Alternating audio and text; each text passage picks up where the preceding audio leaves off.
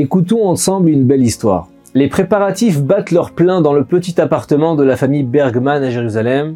Monsieur et Madame Bergman s'apprêtent en effet à se rendre au mariage d'un neveu. La choupa, la cérémonie religieuse, aura lieu dans le quartier de Talpiot à Jérusalem. Le couple habite à Neve Yaakov, un quartier au nord-est de Jérusalem.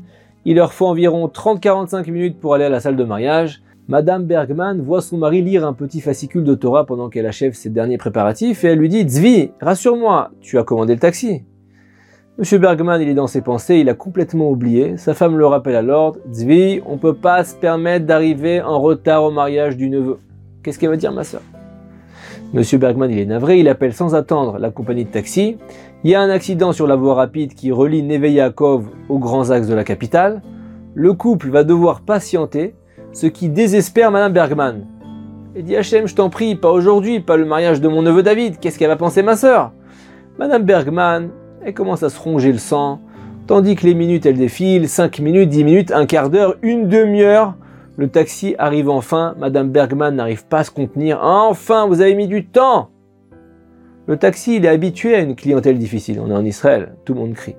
Madame, je peux rien vous dire d'autre qu'il y avait des bouchons monstres mais ça va aller vers le quartier de Tapiote, ça va bien rouler là-bas. Le taxi roule à vive allure, Madame Bergman, elle est très triste, elle est persuadée de ne pas arriver à temps pour la cérémonie nuptiale.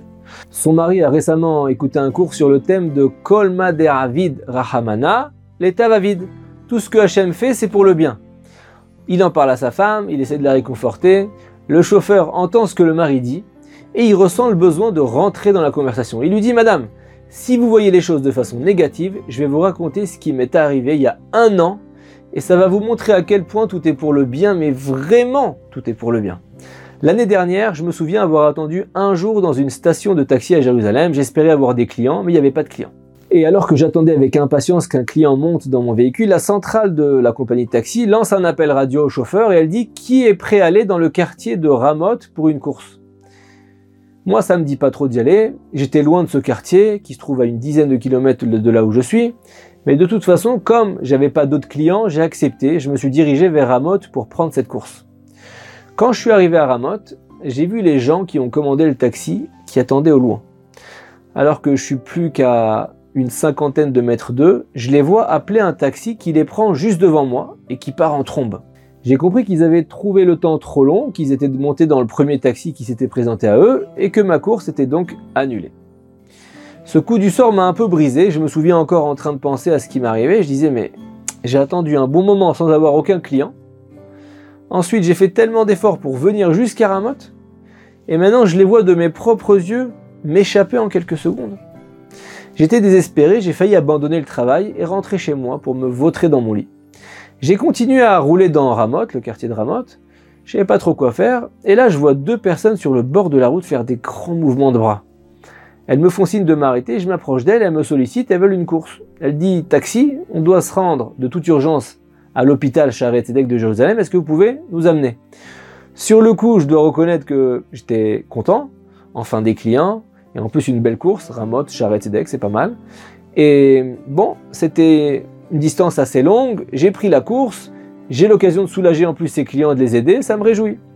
Lorsqu'on arrive à l'hôpital, l'un de mes clients ne se sentait pas bien, j'ai décidé de les accompagner jusqu'à l'accueil de l'hôpital. Et d'un coup, en arrivant à l'accueil, je me suis pas senti bien, moi non plus.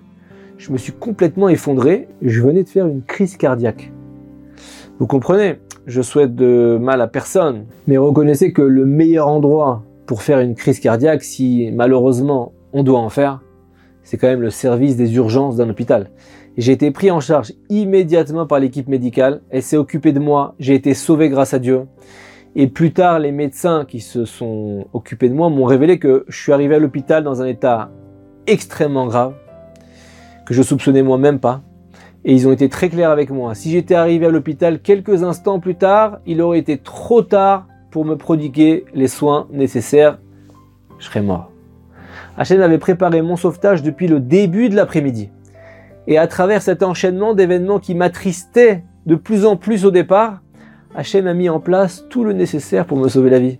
Tout le nécessaire, tout était nécessaire pour me sauver la vie. Cette histoire a remonté le moral de Madame Bergman. Finalement, ils sont arrivés au mariage avec un peu d'avance. Merci les mariages séfarades qui ont toujours du retard. Cette magnifique histoire du chauffeur de taxi nous rappelle la Hashgacha pratique d'Hachem qui en permanence, cette providence divine particulière, nous accorde à chacun d'entre nous le fait que lui, il veille sur chacun d'entre nous à chaque instant et dans les moindres détails et il faut en être conscient. Shabbat Shalom.